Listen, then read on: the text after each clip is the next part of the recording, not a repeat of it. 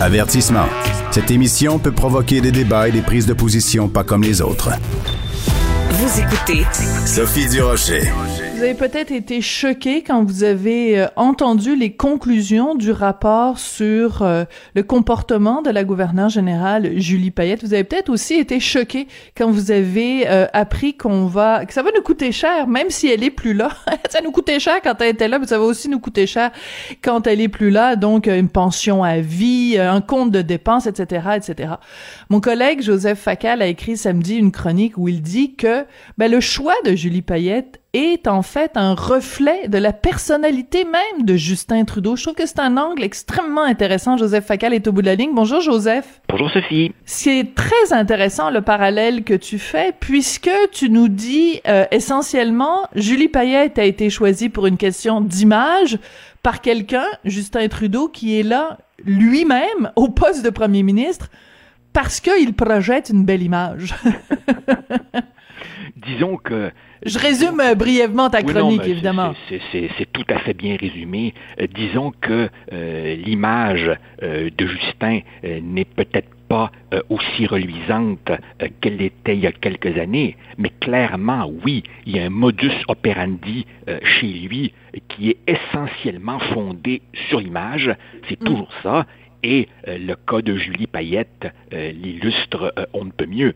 C'est sûr, il faut admettre, c'est sûr que, euh, a priori, sur papier, euh, une femme euh, encore jeune, extrêmement cultivée, astronaute, qui crève l'écran, mm-hmm. qui parle beaucoup de langues, qui incarne la science, l'aventure, c'est sûr que n'importe quel chercheur de tête, a priori, se dit Wow!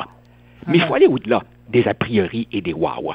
Et il faut se rappeler que le méchant Stephen Harper avait jadis créé un comité de sages pour se faire conseiller dans ses euh, nominations, pour que mhm. justement on ne sauto de bananise pas euh, euh, avec une nomination qu'on regrette.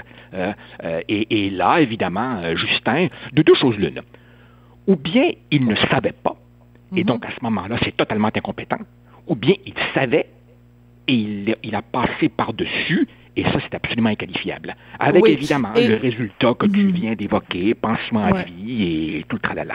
Et tout le tralala. Mais en fait, euh, tout le tralala, ça s'applique à tous les gouverneurs euh, généraux. Là, je veux dire, Edward Clarkson a une pension à vie, euh, Michael Jean a une pension à vie. Là, c'est pas c'est pas une particularité euh, de Julie Payette. Ça vient avec le poste qui, je vous le rappelle, est quand même payé pendant que les gens sont, sont l'occupent ce siège-là est payé 300 000 dollars par année, alors qu'ils ont quasiment zéro dépense parce que toi et moi, si on nous dit demain matin, on vous donne 300 000 dollars, ben il faut que tu payes ton loyer, il faut que tu payes ta ben nourriture, il faut que tu payes ta voiture. Ces gens-là ont 300 000 dollars par année et n'ont aucune dépense. Ils sont logés, nourris, blanchis et euh, avec un tas de petits serviteurs autour. Bon, je ferme cette parenthèse-là. Tu as utilisé tout à l'heure l'expression, euh, tu as utilisé le mot chasseur de tête. Ben justement, un chasseur de tête aurait fait plus de diligence euh, pour vérifier les antécédents de euh, Madame Payette. Normalement, que tu sois que tu postules pour un poste de cadre dans l'entreprise privée ou dans le public, quand c'est un chasseur de tête qui te choisit, il va vérifier ce que disaient de toi tes anciens employeurs ou tes anciens employés. Exact. Et, et c'est drôle parce que bon, on, oublie évidemment euh, euh, le, règne, entre guillemets, de l'effacé David Johnston, n'est-ce pas, euh, ancien chancelier de McGill, qui lui, bon, a fait une petite job discrète, bon, nommé par les conservateurs, mais dans le cas des libéraux fédéraux, il y, y, a clairement, pardonne-moi le mot, il y a clairement un pattern, parce qu'avant, c'était Michael Jean. Et encore une fois, dans le cas de Mme Jean, c'était une, une, nomination strictement fondée sur l'image, c'est-à-dire on ne pouvait pas rêver, imaginer, souhaiter meilleure incarnation du Canada multiculturel, postmoderne et full cool que Mme Jean, jusqu'à ce qu'on découvre qu'elle se prenait pour une petite reine. Donc, il y a, si tu veux, d'une part, la personnalité, il y a le processus, mais il y a aussi largement, euh, et, c'est à, ça que tu fais référence quand tu parles des coûts, il y a mm-hmm. l'inutilité radicale de cette fonction qui est en fait un reliquat colonial.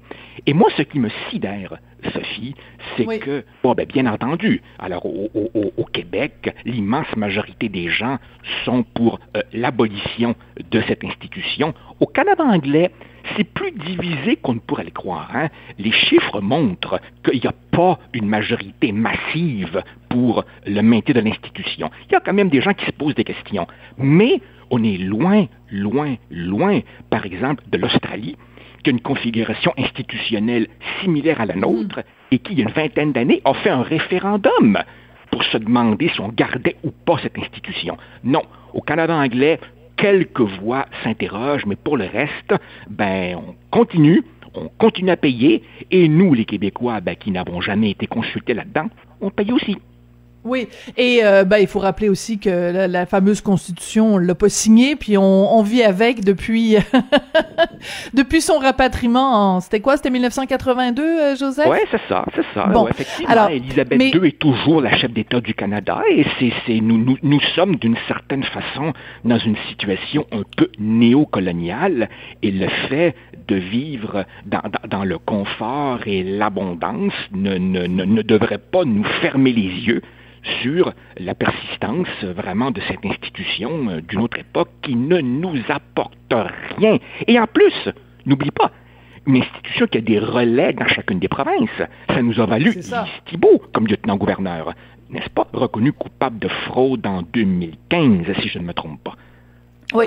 Alors, alors ça c'est intéressant. Moi, j'essaye de comprendre euh, quelle est la fascination que les gens peuvent avoir pour euh, la monarchie, parce que tu le démontres très bien dans ton dans ton texte à quel point, euh, je pense, tu, tu cites un constitutionnaliste ou un juriste, Monsieur Binet, euh, à quel point ce, ce, serait faisable, ce serait facile, ce serait c'est c'est c'est pas tout à fait euh, impensable qu'on puisse se débarrasser de cette monarchie-là. Alors, c'est quoi qu'est-ce qui fait que il y a encore des gens qui y restent attachés?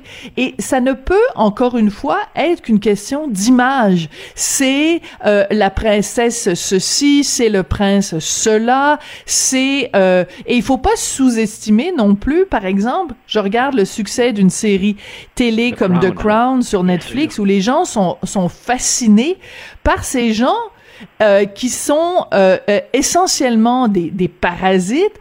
Et, et c'est, je pense que c'est Richard dans sa chronique hier ou ce matin, je me souviens plus, qui disait c'est quand même assez incroyable qu'alors qu'on vit dans un monde où on dit constamment aux gens vous pouvez devenir ce que vous voulez indépendamment de l'endroit où vous êtes né, indépendamment de la couleur de votre peau, indépendamment de tout ça, de tous les, les, les handicaps ou tous les obstacles qu'il peut y avoir sur votre route, et, en même temps, on valorise des gens qui ne sont là que parce qu'ils sont le fils de ou la fille de. Écoute Sophie, je vais, je vais, je vais te faire un aveu. Je crois même que Richard a été un peu dans le même sens. Tu me corrigeras si je me trompe, mais je vais t'avouer que tout républicain et antimonarchiste que je sois, j'ai adoré The Crown. C'est-à-dire que moi-même, moi-même, euh, je, je, je ouf, succombe, le mot est peut-être un peu fort, mais il y a une espèce de bizarre fascination pour ces gens qui sont effectivement des parasites sociaux. Alors évidemment, comment l'expliquer? Écoute, je ne suis pas, je ne suis pas psychologue, mais, mais, mais d'abord évidemment, il y a la, la, la fascination euh, provoquée par le, le, le star système et tout. Mais peut-être, peut-être psychologie à Saint-Saëns. Peut-être qu'à une époque où tout bouge, tout change, au point où on en est voilà. Mhm. peut-être qu'une institution qui traverse le temps, même en prenant des rides, mais qui semble être inébranlable dans la tempête, peut-être que ça sécurise certaines personnes qui cherchent des points de repère. Maintenant, moi, je vais te dire ce qui me fascine. Si j'étais un, un, un, un Britannique, Bon, je considérerais évidemment la famille royale comme, euh, bon, si tu veux, ma famille royale, même si en réalité les Windsor ont changé de nom il y a à peine 100 ans et que la famille en réalité est originaire d'Allemagne. Bon, pour un Britannique, je comprendrais. Mais pour un Canadien, et surtout dans un contexte où le Canada est de plus en plus diversifié et où tu as de plus en plus de gens qui viennent de partout à travers le Ben monde. voilà. Cette espèce de reliquat fasciné vis-à-vis d'une famille royale britannique, vraiment, ça me renverse. Mais, Mm. mais, mais, mais, mais, mais, de mes études, j'ai retenu l'idée que quand le comportement des gens t'apparaît irrationnel, il ne faut pas sauter trop vite aux conclusions. Peut-être que eux ont des raisons. Il faudrait sonder ça. Mais moi, mon hypothèse, c'est l'incarnation de la stabilité à une époque où tout est bouleversé. Peut-être que ça sécurise et donc euh, euh, l'attrait s'explique par cela. Je ne sais pas. Mais il y a aussi une question, si on revient au cas de, Julie Payette, normalement, dans une, entreprise, dans un, organisme, si tu occupes des fonctions pendant quatre ans et que tu quittes euh, non pas parce que bon tu t'en vas t'occuper de ta famille ou euh, t'as un ongle incarné, tu quittes parce que tu es pointé du doigt par un rapport accablant euh, qui prouve ton incompétence et à quel point tu n'es pas fait pour ce poste-là ou que tu as eu des manquements à l'éthique euh, exigés par le poste, normalement, tu pars pas avec un, un parachute doré. Comment se fait-il que dans le cas de Julie Payette, elle ait le droit aux mêmes émoluments que quelqu'un qui n'est pas parti dans l'opprobre et qui n'est pas parti dans la honte et qui n'a pas été forcé de démissionner? Comment ça se fait qu'il n'y a aucune, entre guillemets, punition pour son comportement inacceptable? Je ne peux pas, euh, je ne peux pas te l'expliquer. Peut-être, peut-être que l'hypothèse que je, que je ferais est que, tu sais, ça je l'ai vécu, quand un gouvernement s'installe au pouvoir, il sait évidemment qu'il va recevoir des coups. Il sait qu'il a un certain capital de sympathie, plus ou moins variable au départ, qui lui permettra de faire quelques réformes. Et donc, tu ne peux pas choisir, tu ne peux pas faire toutes les batailles. Tu priorises quelques Ouais. chantiers. Tu comprends? Mhm. Par exemple, Ouais. François Legault dit, moi là, avant la pandémie, je misais tout sur l'éducation. Et, et- et Justin Trudeau, lui, aurait voulu être le premier ministre de, je sais pas moi, l'environnement. Autrement dit, tu essaies de- de- d'apposer une certaine marque de commerce à ton gouvernement en faisant deux, trois, quatre réformes majeures et pas plus. Et pas plus, parce qu'après ça, tu deviens rapidement impopulaire et tu commences à préparer ta réélection. Peut-être, peut-être que les euh, cerveaux qui nous gouvernent à Ottawa savent, savent que tout ce qui entoure le gouverneur général a juste pas d'allure. Mais est-ce qu'ils se disent, est-ce qu'ils se disent, est-ce qu'on veut soulever cette canne de verre? Est-ce qu'on veut ouvrir La cette boîte de Pandore. Voilà. Mhm. Pour, pour au bout du compte, ça va rapporter combien de votes? Parce que c'est Mm. toujours ça, hein? Ça va rapporter combien de votes? Et, et j'ai l'impression qu'ils se sont dit, bon, OK, on a bien des chats à fouetter. Celui-là, il est où dans la hiérarchie des chats à Est-ce que le Canadien moyen se lève tous les matins en pensant à Mm. Julie Payette ou à Michael Jean? Non. Et donc, Non. à cause de ça, ça, ça, ça perdure, même si à sa face même, c'est aberrant. Oui, mais euh, tu as tout à fait raison de poser la question et c'est triste de dire que tout se résume à euh, une question électoraliste, mais en même temps, tu es lucide et c'est pour ça qu'on t'aime. Euh, tu es réaliste et tu es, vrai et c'est pour ça qu'on t'aime. Par contre, quand tu dis les gens euh, ne se lèvent pas le matin en pensant à Julie Payette, non, peut-être pas, mais quand tu penses aux sous que ça nous coûte et euh, je sais plus qui du Bloc québécois la semaine dernière, quand euh, l'histoire est sortie sur Julie Payette, a tweeté, et je me souviens plus c'est qui, très honnêtement, a soulevé la question qui est peut-être un petit peu populiste ou peut-être un petit peu démagogue, de dire, euh, ben, c'est, c'est chacun de ces milliers de dollars euh, donnés, euh, octroyés à Julie Payette, ça, ça nous aurait acheté combien de vaccins? Bon, c'est sûr, c'est un peu simpliste, mais quand même, en période de pandémie, mais- la question se pose, là.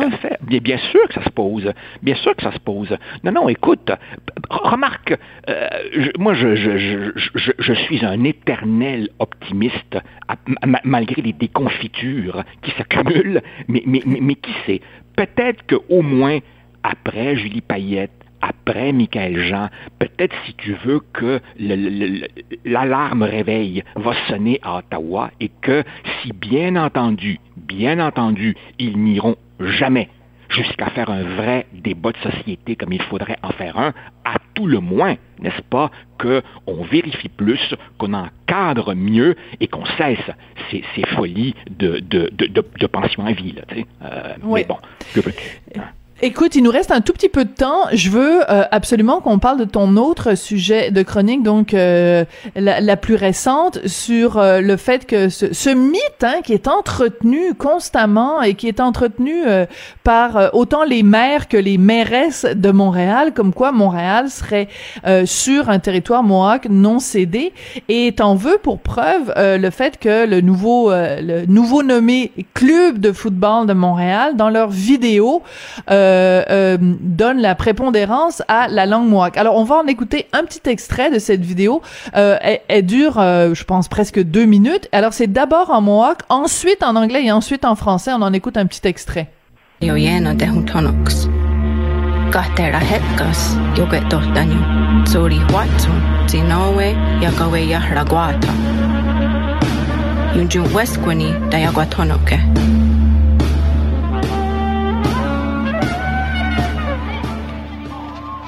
C'est un ton dramatique pour dire quelque chose que strictement euh, comme 0,001% de la population peut comprendre. C'est, il y a deux choses qui m'insultent là-dedans. C'est euh, le fait que, comme tu le démontres dans ta chronique, euh, c'est une fausseté de dire que Montréal est sur un territoire mohawk. Et deuxièmement, le fait que le français arrive en troisième. Ça, c'est comme une claque en pleine face. Ah oui, donc tout à fait. Écoute, moi, je suis, je suis un fan euh, fini euh, de soccer et je, et je soutiens euh, l'impact et j'ai mes billets de saison et tout. Mais là, vraiment, ça m'a d'abord fait sourire puis ça m'a un petit peu enragé, d'abord bien entendu pour le traitement infligé aux Français, mais aussi parce que on a ce sentiment que la rectitude politique, ce désir effréné d'être du bon côté de la morale, euh, ne connaît plus de limite. Que dans le monde universitaire, où on a euh, souvent euh, des, des, enfièvrements idéologiques, bon, je peux comprendre, mais, mais, là, mais là, ça se répand partout, là. Et ce qui me, ce qui me renverse, c'est que les faits n'ont plus aucune importance. Et là, Sophie, c'est même pas une question qu'on pourrait qualifier de débattue chaudement par les spécialistes. Non, pas du mm. tout. Il n'y a pas un seul historien sérieux, pas un, qui soutient que les Mohawks étaient établis sur l'île de Montréal au moment de sa fondation. C'est pas vrai. À l'origine, euh, ils viennent de l'État de New York. Ils ont été euh, chassés de là en raison des guerres entre nations et parce qu'évidemment, ils ont été situés les dommages collatéraux, bon, mhm. des, des, conflits entre euh, puissances euh, impériales euh, européennes. Mais à l'origine, ils viennent de l'État de New York et c'est une fausseté absolue. Bon, évidemment, évidemment, les historiens nous disent que toute cette période est encore enveloppée d'un tas de choses qu'on ne sait pas. Il y a beaucoup de mystères, mais assurément, ils ne sont pas là au moment où Maisonneuve fonde Montréal. Alors, quand c'est rendu que les, modes idéologiques euh, servent à réécrire l'histoire, je dis, wow, minute, là. Wow, minute, ça, c'est, c'est, c'est en moi que ça, wow, minute? hey, merci beaucoup, Joseph. Eh, c'est moi qui te remercie. On pourrait, on pourrait, euh, euh, si on donnait un titre à ta chronique, ça pourrait être euh, à ta chronique que tu fais maintenant les mardis et les jeudis, ça pourrait s'appeler Wow Minute avec Joseph Facal. bon, j'espère qu'on se fera pas tout taper sur les doigts parce qu'on a fait un, petit, un petit peu d'humour avec la langue mohawk, mais bon, qu'est-ce que tu veux, on assumera, Joseph. Merci beaucoup. Merci. Au revoir. Salut. Bye. C'était Joseph Wominute Facal, chroniqueur au Journal de Montréal et Journal de Québec. On le retrouve tous les mardis, tous les jeudis à mon émission et c'est toujours un immense plaisir.